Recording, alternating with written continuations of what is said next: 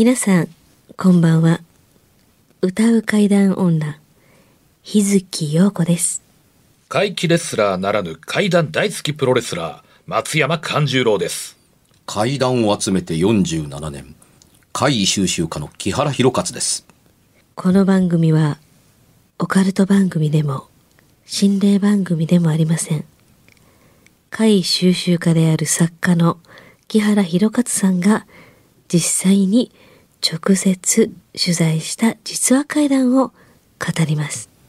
日本で唯一の怪談専門ラジオ番組です木原さんといえばあの今や伝説の実話怪談本、新耳袋シリーズの作者でもおなじみですよね。他にも、うずしお怪談やつくも怪談といったヒットシリーズも出版されてますよね。その木原さんによるこの世のものではない話、もののけの話、不可思議な話といった実話怪談を季節に関係なく毎週聞くことができるなんて、怪談マニアにとっては夢のような話ですよね。夢どころか悪夢よりも素晴らしいことですよ。それでは、あなたが最後まで無事にお聞きできることを祈ってます。怖い水曜日、存分に味わってください。お便りがいっぱい来てるんで、そうなんですよ。どんどん紹介していきます。ちょっとどないなってんね最近お便り多いですそうですありがたいまあありがたいですけどね。今回じゃあ日月さんの方からね、わじゃあ。かりました。はい。ははい。えー、あ、この方は、あんあラジオネームがちょっとないんですが、読ませていただきたいと思います。はい。タクシーの会についてです。あら。あら、タクシー。久しぶり、うん。私自身の経験ではなく、また聞きに近い形で、日にちなどの記憶もあやふやですが、体験談を一つ投稿したいと思います。うん私は以前都内のタクシー会社にドライバーとして勤めておりました。その日もいつも通り勤務を終え事務所に入ると雰囲気がざわざわしていたのを覚えてます。んと、そこに先に帰ってきた友人がどこか興奮した様子で近づいてきました。ん出たってさ。そう言いながら興奮していました。友人が言うには会社のタクシーに幽霊が出たらしいのです。お幽霊って言っちゃってますね。幽霊言っちゃってますね。話としてはよくある話で人を乗せちゃんと会話もしているのに降ろす時にその人がいなくなってしたいいなくなっていたあ私は都市伝説のまんまじゃんと笑いながら聞いておりました、ねそこで興味深かったのは内勤の人たちもざわついていました。うん。それもドライバーの皆よりも深刻そうでした。うん。もしかしたらその幽霊の人の売り上げをどうするか困っているのかもしれない。いい考えやね。ね。はい。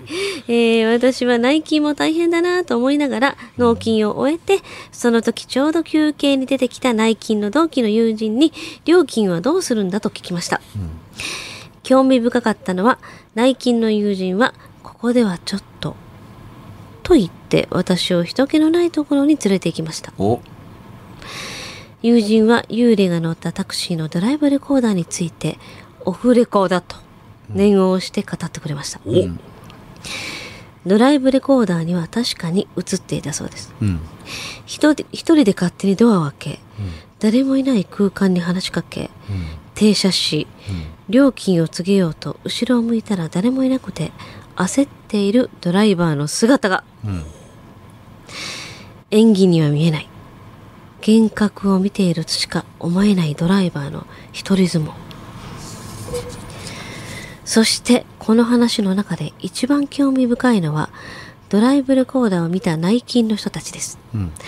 後部座席に女性が見える人と見えない人がいたらしうん。いなんか前にうん。話したような内容の、ねそうですね。うん確かに女性がいるという人と何も見えないという人がいます。うん。そして内勤の友人が言うには会社の方ももうこれは触らぬ神にたたりなしと。ね、えーもうそういう例を出したらしいです。うん。私は残念ながらドライブレコーダーを直接は見ていませんがそれに女性がはっきり見えるのかもやもやと見えるのかどう見えるのかどういった女性なのか内勤のうち何人が見えるのか当時の私は聞きそびれております。私はもうかその会社を退社しており話をまた聞ける人がいません、というね。話を新たに聞ける人がもういないのでということで終わっておりますが先週なんかね幽霊と書かずにこうこうこうみたいなっていう話話にね。ちょっと近いですよね。うん、うん、いやーこれタクシーね日月さんなんかもよく乗るでしょうし、うん、乗りますけど、まあ実際その見える人見えない人がいたって、あとドライブレコーダーを見てるもんね、み実際。売り上げどうすんねんみたいなところはやっぱ 現実的まあまあやなとは思いましたけうんうんどね、うんうん。なんかよりなんか余計になんかリアリティがちょっと感じられたっていうか、うんそうですよね。なんか最初のお話だけで、あ、また幽霊かな、みたいな。で、終わるところが。やっぱ今ドライブレコーダー注文がありそうますからねそうそうそう。これでオフレうんコと念をして聞いた話がね、まあまあ、はいちょっと不思議なことではありますけど、木原さんどうでしょうか？やっと来ましたね。やっと来たおあのーこういう話が。うん。あの、これまでの、あのー事例から言って、うんタクシー会談を、あの、語られる方多かったと思うんですよ。うん。うん、まあまああの、お前も書いてるよって、もちろん書いてます。しかもタクシーのうんちゃんからあのちゃんと聞いてっていうとこだったりはするんです。あの取材元がしっかりしてるのが僕の階段やったりするので、うんですが、あのその頃に書いた、あのタクシーの状況ってドライブレコーダーがなかったんですよ。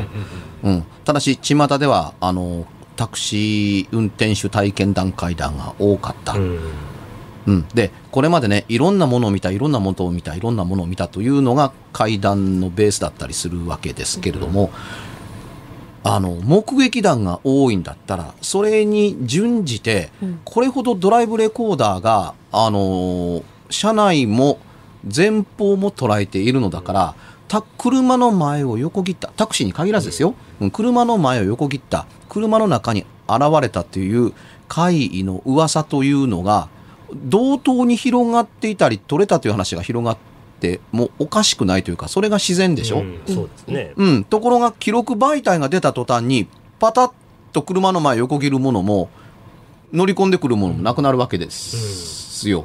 なぜならば記録されてるんだったらそれどうなったの、ということを一緒に話さなければ完結しない状況下になったからですね。そしたらもともとないわけですから、うんつまりほとんどのものがあのーコピーに次ぐコピーで話されていて、独自の新しい体験談にその都度生まれ変わってるだけで、あの元の話はずっと語り継がれてるもので、うん。その時ドライブレコーダーはどうなってたのと言われるた時に、それまでのコピーの階段が死を迎えたわけですね。したがって実際に体験談あるかもわからないけど、あの、あったことが記録されてることがいかに少ないのか。うんまあ、このこと体験した場合でもドライブレコーダー映ってへんやん。でうん。おしまいになっちゃうんですよね。そうですね。うん。で、これは、あの、要するに被写体が映ってないだけで、うん被写体がいるとしか思えないようなドライバーのやり取りが映っているところにみんな説得力を感じたりするわけ。で、あの、十分完結している優秀な会談だと、あの、僕は思います。うん。うん。で、あのまあ、オフレコにしなければならないのは会社の信用に傷がつくからだったりするんですよ。変な噂がねあ流れたらっていうのもあるからでしょねそううです。よね。ええあのーそれで、あの、観光の目玉としての看板やってるわけではないのに、あのー幽霊タクシーやで、なんてなこと言われると困るわけですよ。ね怖い人怖いからね。うん。えーゴーストツアーのごとくタクシーで、あの、そういうことをやってて、あのー新しい、あの、商売されてるタクシー会社もあったりするんですけれどもというとこですけど、まあ、今回の場合はドライブレコーダーの話がっていうところが大変興味深かったりするので、あの、じうん、ドライバーの目には実際に人が乗り込んで、あのー車走らせて、ん。で、止まって、あのーあ、ここでよろしいですか？はい、えー、650円です。うわ、おらへんみたいなのが多分一部始終映ってたんでしょう。でしょうね。うわーみたいな。で、ね。何人かはドライブレコーダーで見える。人がで、またね。あ、あの、強いて言うなら、ここで面白いのは見えてる人と見えてない人っていうところだったりはするんですけれども、あらかじめドライバーが女の人を乗せたっていうのを聞いているんだったらば、その些細な情報で、あの、いろいろなものが一瞬女の人に見えたという勘違いを起こしている可能性はないとは、あの、言えません。うん、あのーもちろんですけれども、もうちょっとちゃんと探るとか調べるという意味で、あのー言うならばですよ、あの、うん職場では物理的に無理だと思うんですけれども、見た人たちを、見た人時から、そんなに時間を空けることなく、個別にどんな姿でしたかっていうふうに聞いたら、多分僕一致しないと思うんですよ。女のようだったっていうに、女のようだったって、どんな記号で女のようだったっていうふうに、あのーお言う、いうような証言をそれぞれ取ったら、バラバラやと思うんです。つまり、そんなに希薄なものが、あの、見えた人間には見えたって、見えたって騒ぐことよりも、実像として捉えることの方が重要だったりするので、えーなぜならば、実像と捉えてると思って聞いて、突き詰めて突き詰めて突き詰めたら、見えたような感じが下まで落ちてくるわけですよ。で、見えたような感じだからという程度でも構わないけども、じゃあその見えたような感じというのを3人合わせたら、合わなかったとするならば、一つの種類のものが乗ってきたとは言えないですよね。うですね。うん、つまり、あの、見えたということを、を言いたいという心理がどっかにあったりだとか、うん見えたつもりを口にするときには見えたものとするっていうふうにする、あの、改定が行われてると思うんですよ。所詮は人との会話、面白い話題ですから、会話として面白くて話題として高ければいいんだっていう要素が、あの、見たり感じた時から、口にするときに、頭の中で変換されて、うわ、ほんまに？って驚く話にするに、まあ、越したことはないですよ、どうせ。え、でも私ら見えへんねんからって言ったら、見えへんねんやったら余計言いやすいです。うん、そうですね。見えへんのあなたには、まあ、残念。うん私には見えるのよっていうような流れに、あの、なったりするからですね。だからといって信用できないと言いたいわけではないです。なぜならば、例えば3人見たと言って、2人は合わないけれども、1人は、あの、確実に見えてることというのを、どうのこうのということを延々と喋れて、えーね、はっきり見てるという可能性があったりはするんです。ただし、その人が見えてることが一人であるがゆえに、本当にはっきり見えてるかどうかというのは、映ってない以上何とも見えない。っていうだけだったりするっていうのもあったりはするんですよ。実際の肉眼で見てるものなのか、肉眼ではないんだけれども、頭の中で映像が見えるっていう、映像がわかるというものとは、実実像を結ぶのって違いますからね。あの、ゲストで横澤ジョージさんが来てくださった時に、もうどんだけヒーローやねん横澤ジョージっていうところなんなんですが、横澤さんが来た時に、あの人がこんな姿ですって喋る前に頭に思い浮かべたものを僕読めたんですよ。あの、頭の中で、あ、こんなの見張ったんやっていうのがあるから、本人が言うより先に、いや、男が立ってましてね、うわ、細っんまるで竹みたいな手足ですねみたいなこと確か放送の時言ってたと思うんですよ。え、また横澤さん何も言うてへんねんけどって。打ち合わせも何もやってないのにっていうとこだったりするんで、一番驚いたのは横澤さんやったってこれ何が起こったかというと、当然僕見てないわけです。話も聞いてないけれども、あのー本人がびっくりしたと同時に、そのびっくり、で本人が怖い回想した時に、あのーその映像が頭に入った途端に僕がびっくりするわけです、先に。うわ、何ですかこれっていう。で、こんなことが本当にできてるのかどうかって言ったら、ただの自己申告ですから信用に値しません。いやもう、自分が感じたことをラジオの収録だから言ってるけれども、信用してほしいとさらさら思ってないし、証明なんかできひんと思ってますっていうところだったりします。だから、あの、同じドライブレコーダーを見てるにもかかわらず、見た人と見てない人、こんなことが起こるんですか？って言ったら、起こることもありゃ起こらんこともある。膨らんでることもありゃ、正直な人といるというふうに分かれてるだとかって、なんとでも、あの、言えますが、あの、ドライブレコーダーに記録されて大騒ぎをしているという点というのは面白いと何かしら見てるんでしょうね、うん。これ。う多分声の要素とかも加わったらもうちょっと信そう憑性はね。うん。で、見えた人のちょっと証言、どんな人やったっていうのあので姿もね。あのもっとね、よかったかもタクシーは、あの、距離が、あの、記録されているものです。メーターに限らず、あの、走行距離が記録されてるんですよ。したがって、あの、無賃やのに、人乗せてないまんま、無賃で走って、無駄な距離を走って、あの、無駄なガソリンを使ってるということであるかどうかっていう意味を込めて、いわゆる一人分の料金取り損なったからといって、内勤の人間が騒ぐことではないんですよ。うん。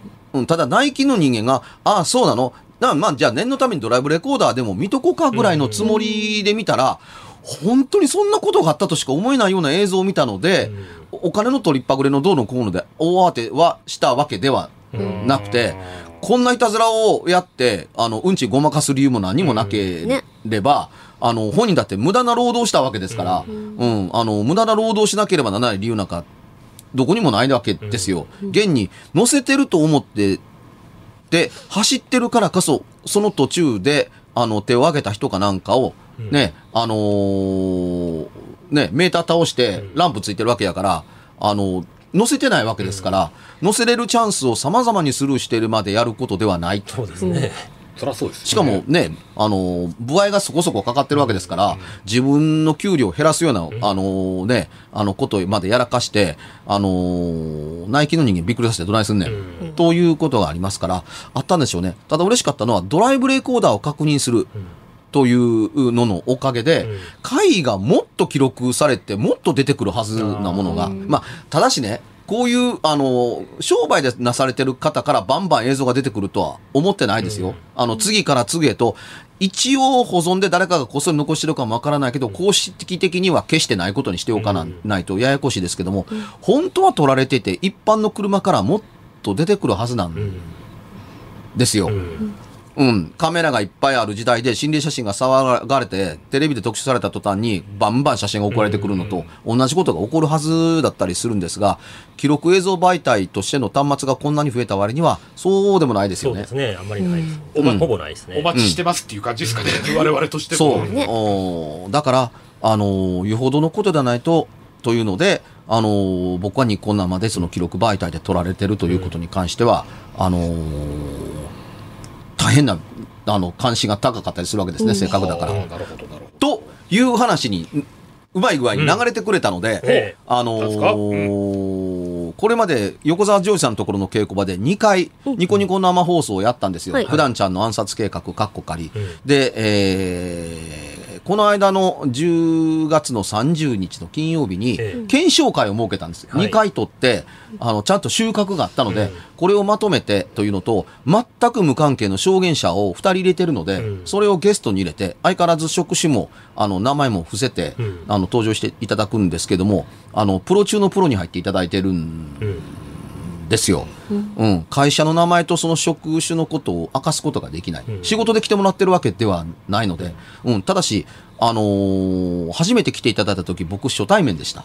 紹介で入ってもらったんですよ。ええ自分の知ってる人間入れてもらったら、これまた出来島になるでしょ、うんそうですね。うん、で、で、あのね、あの、配信やってる側の木原と協力してもらってる側の横澤プロの人間が、証言者証言、証人者証人ですけれども、現場でことを、いざ何かが起こって騒いだ時に、みんなでグルやんかっていう仲間になってもらった、でも証言の、あのお精度が低いので、第三者に入ってもらいましたっていう。に。その第三者がね、あのー一番最初の1回目の時にはい。持ってきた自分のの、あのーカメラが、えわずか、あのー10分とか30分ぐらいで、ええ。あの、カメラのレックボタンが止まったんですよで、放送中、生放送で止まってますよっていうんで、ええで、見に行ったけれども、それから先、ちょっと動いては止まりを繰り返した結果、動かなくなるんです。で、しょうがないので、あの、この人は、こっそりと携帯の動画で撮ってたんです。それが2回目の時に控訴しました。はい。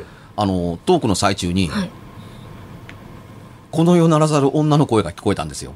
へえ。えー。これ生放送で流れました。えで、ー。その検証会をやって、まあ今の収録の時はまだ検証会やってないんですけども、うん。はい。あの、放送はあさってなので、うんえーで、その、えーね、あの、携帯の動画に撮られた、あの、あの、音声を、をですね、はい。女の声なんです。もう、はっきりと大きな声で、えあの、聞こえたんですよ。ええで、その聞こえた声をですね、さらにノイズキャンセラーをかけたんです。お。おうん、で、ノイズキャンセラーをかけた、あの、音声という、まあ、通俗的に言わせてもらうとですね、え幽霊の声。あら。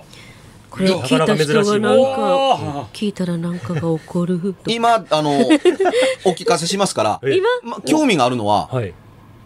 あの、まだ本物聞いてないあんたらがなんて聞こえるかっていうのが聞きたい。うんはいいくよ。はい。もう一度。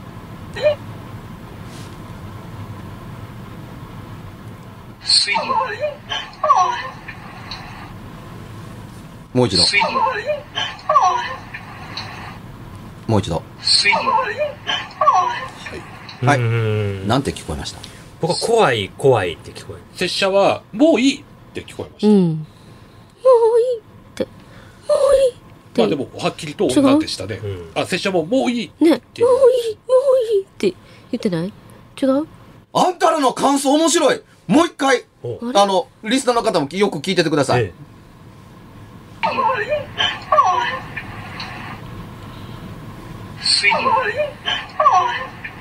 あれ？もういい。合わへんって聞こえわへん。合わ拙者は、繰り返してる。もういい、もういい。いや、驚いた。実はこれ初めて撮れた時に。あのーんこれノイズのキャンセラーをかけたからこんなにはっきり聞こえるんですけども、はい最初来た時全員で、もういいね。うんもういいうんとか、もうともかくね、驚いたええ。最初はみんなでそういう一致だったんですよ。えはい、はい。で、これがね、落ち着いて時間があったってええ聞いてみたら、いや、怖い怖いじゃないの？えっていうふうに怖い言う人があら現れて、うん。ちょっと聞いてみてなんて言って言ったら、ね？って言ったら、え、なんでもう、あの、もういいねとか、もういいって聞こえてるの？っていう。え、なんで聞こえるの？って言ったら、怖い怖いに聞こえるって。うん。え、何言うてんのと思って、えで、ノイズキャンセラーにかけたのができるゆえんがここだったりするんですけど、で、実はこれね、ちょっとね、間、一泊詰めてるんです。あー4秒になってるんですけど、本当はもうちょっと間があって、うん。その、怖い、怖い。あの、息継ぎが入ってるんです。で、これがね、うん。あのーどっからしたかというと、空間からするんです、したんですよ。うん。みんなそこをバッと見るんですけど、そこ何もないんです。えあのーもう、ミキサー照明、横澤さんや僕らが音がしたと思えるところをパーッと見るとえ、え何もないんです。いや、テレビモニターがあるあか、ーある、ある、その後ろぐらいから聞こえたっていう。怖い。で、これね、離れたマイク、僕らのマイクではなくて、これうん、離れたところに、で、うんあの、見学している第三者の携帯の動画に入ってたんですよ。どんだけでかかった音で入ってるか。そうですね怖いっていう体で一回もう一回聞いていいですか怖い。えいや、だから、二人に何も言わずに、僕らが最初に聞いた反応と同じで、うんもういいって聞こえた、聞いてくれたのって、実はすっごい驚いてショックだったって。一旦怖いって聞こえたりすると、んあの、人間の刷り込みって怖くて、うんうんあの聞こえますねそうなんですよ。その通りなんです。あの、僕はそうは聞こえなかったという人間が現れて、うんその発言を聞いた途端に、それに引きずられていくわけです。いくよ。いや、やっぱり、いやそれでも拙者はもういいだと思いますね。う、もういい。うんうん。一発目はもういいって聞こえるね。うん。怖いには聞こえへんわ。しかももう、もう本当にもう、邪魔にしちゃいけないのか喋ってて撮れなかったらいけないのかと聞こえるかな？喋っていいんやら画面を眺めていた方がいいんやら あのどっちなんだろうっていうふうに思わんでもないですよねうん、でもさっきはねチャンスだと思ったんですよ、前と後ろ。同時に。何が言いたいかというとね、あリップ、あれ、入ってます。リップノイズというやつですけど、これ誰もやってないんですよ。これなんで、なんで誰もやってないって言えるかというとええ、動画で喋ってる人間が映ってるからうん、誰も、で、い、と、やってないのは画像で映ってるんです。あー。でもこれ、マイクが拾ってるんだけど、うん横澤さんの事務所すごいわ。で、最後にね、ええあの、さっきの怖い怖いの後、うんあの、僕の頭の上で光っているいピンスポのライトが、ふっと消えて、天井から手が出てきたんです。出たこれ撮れました。えあそこずっと手が出てましたもんね今までうん。手ずっと手が出て手る。ビビデオの頃からねね90年代の。でね、ええ。あの、後ろに置いてあったカメラが、あの、その撮影に成功したんですけども、なんせ電気が消えてしまった中で、なので、うん。解像度思いっきり明るくして、あの、動画ではちょっと見にくいので、この携帯だと、これがその、あの、写真なんですよ。あの、手の、指がうっすら見えるの分かります？絵で見るとね、はい。こう、こんな感じで指が映ってますよっていうふうに。あ、本当うっすらですね。実際の画面で見見るとね、はっきりと見えにくいっていう。うん。えーですが、これをね、えーそのスタ、えー稽古場にいた11人中、あの、どこかわからなくて、天、天井のライトが消えたので、天井のライトの消えて、あ、消えたっていうのを見見たので、一泊遅れて見損ねた人と、怖いから下向いた人間を除いて、11人中9人全員見ました。天井のコンクリートから、ええあの、手首まで。指先がウニウニしながら手首まで。で、カメラのポジションから言うと、あの、パイプが邪魔で、あの、指先しか映らなかったんですけど、動いてます。ウニウニウニウニウニ。怖ーで、これはいつか撮れるかもわからないと思ったのが、この横澤さんのところの稽古場から、ズームで役者さんに稽古をつけてるえ時に、あの、座学をやっている時に、横澤さんの頭のてっぺんの暗幕の中から、あの、片腕がうにょうにょって出てきて、うん。肘の先まで出てきた。っえ。えていうのがあっ。て、その、そのまんま配信されて、うん。えー11人中7人がその腕を目撃した。うんで、あの、カメラ構えて撮ってるマネージャーも、あの、それを、あの、カメラと、あの、壁との同一目撃をした。横澤さんに至ったら、もう目の前で手がうにょうにょしてるのを見たっていう流れだったりするので、これはいつかは映るかもと思ったら、もうその後、すぐ手首が天井から出る。で、その前にも電気消えましたね。あいや、すごかった。いあの、記録のために撮ってた媒体に映ってたりするわけだから、あのーさっきのそのタクシーのドライブレコーダーに映らないけれども、見えないこの世なざる意志あるもののようなものがどうやら乗り込んだらしいという記録もあれば、あのー壁から手なんか入るわけではないのは100も承知ですけど、肉眼で、あのーコンクリートの天井から指がうにょうにょうにょうにょ指を動かしながら生えてきて、手首のところまで出たところで、あの、天井の中に引っ込んでいった。あの、水面から出てくる手みたいでした。ああなんちゅうスタジオ。肉眼でも見えてカメラでも捉えられたってすごいですよね。ね衝撃的ですちょっとサブイボ立ちました20年以上ずっと出てるじゃないですか手が。うん。ね稽古場同じ手。同じで手なんですかね。もうあちこちから本当は出てるんでしょうね。これ、あの、検証会を、あの、多分ね、タイムシフトで見れますのでニコニコ生放送、九段地暗殺計画のタイムラインで、30日10時から、えー、22時から放送しはい。おおしたやつが、ままだ見れると、見れるといいな。見れ。るかもしれないですね。見れるかもしれないし、見れないかもしれないけれども、ぜひチェックしてほしいですね。ね、まあまあちょっと放送してから、じ今日はまだ、あの、もうもう、な、な、一週間ぐらいしかやってないのはもう遅いのかなあ。でもなんかの形で見ていただけると嬉しいですーけれども。すごかったすごかったねすごかったでしょ？いや、現場もっとすごいですよ。いや、そりゃそうですよね。あの、出たーっていうね、大声が、うわーって、で、その目撃証言者のために入ってくれた人、あのーこういうものなのかっていう、いろんな思いが錯綜して、泣いてるんですある意味感動してるんですね。うん、うん、まあ感動したって言ってました。あ。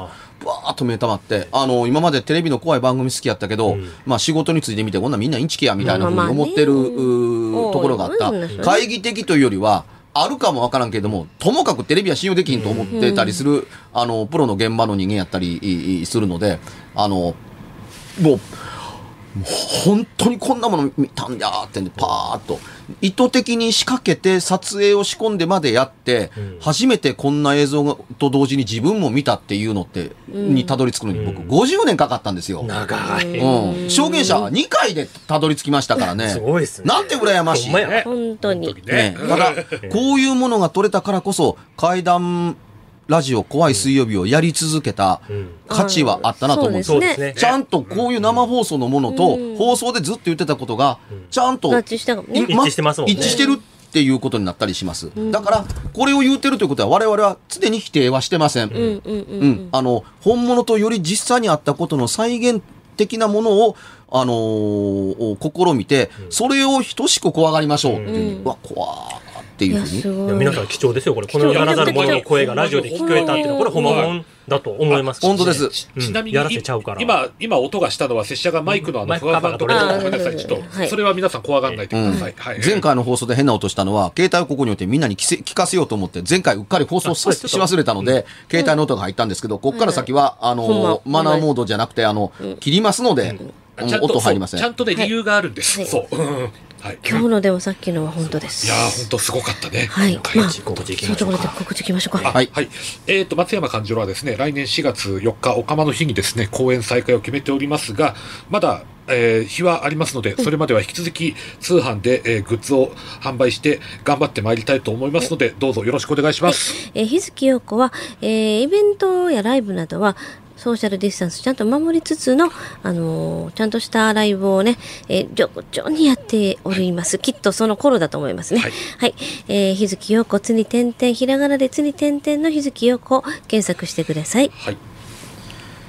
ツイッターをやってます。よかったら読んでください。あのー、怪談作家にイベントも封じられた中で何にもやることがないので元気で頑張っています。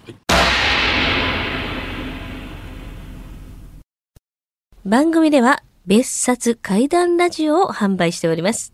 ちょっと普通の地上波のラジオでは放送できない僕の体験を、あのー語っています。二度と本の形でまとめるつもりのない話が入っていますので、ぜひお聞きになってくださればと。どうやったら帰るの？詳しくは、ラジオ関西の怪談ラジオのホームページをご覧になって、ぜひともお買い求めいただければと思います。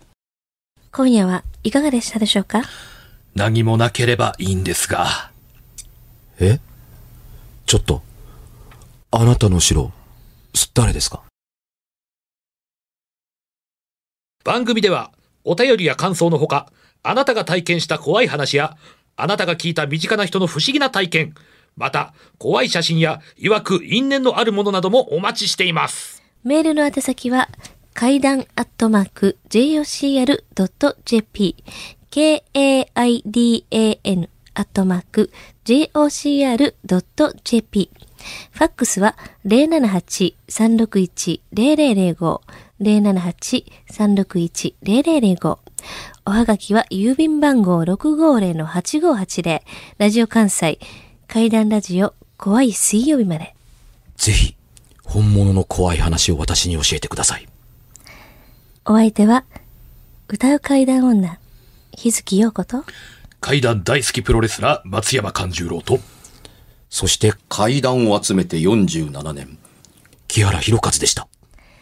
それではまた来週、お耳にかかりましょう。この一週間、あなたが無事でありますように。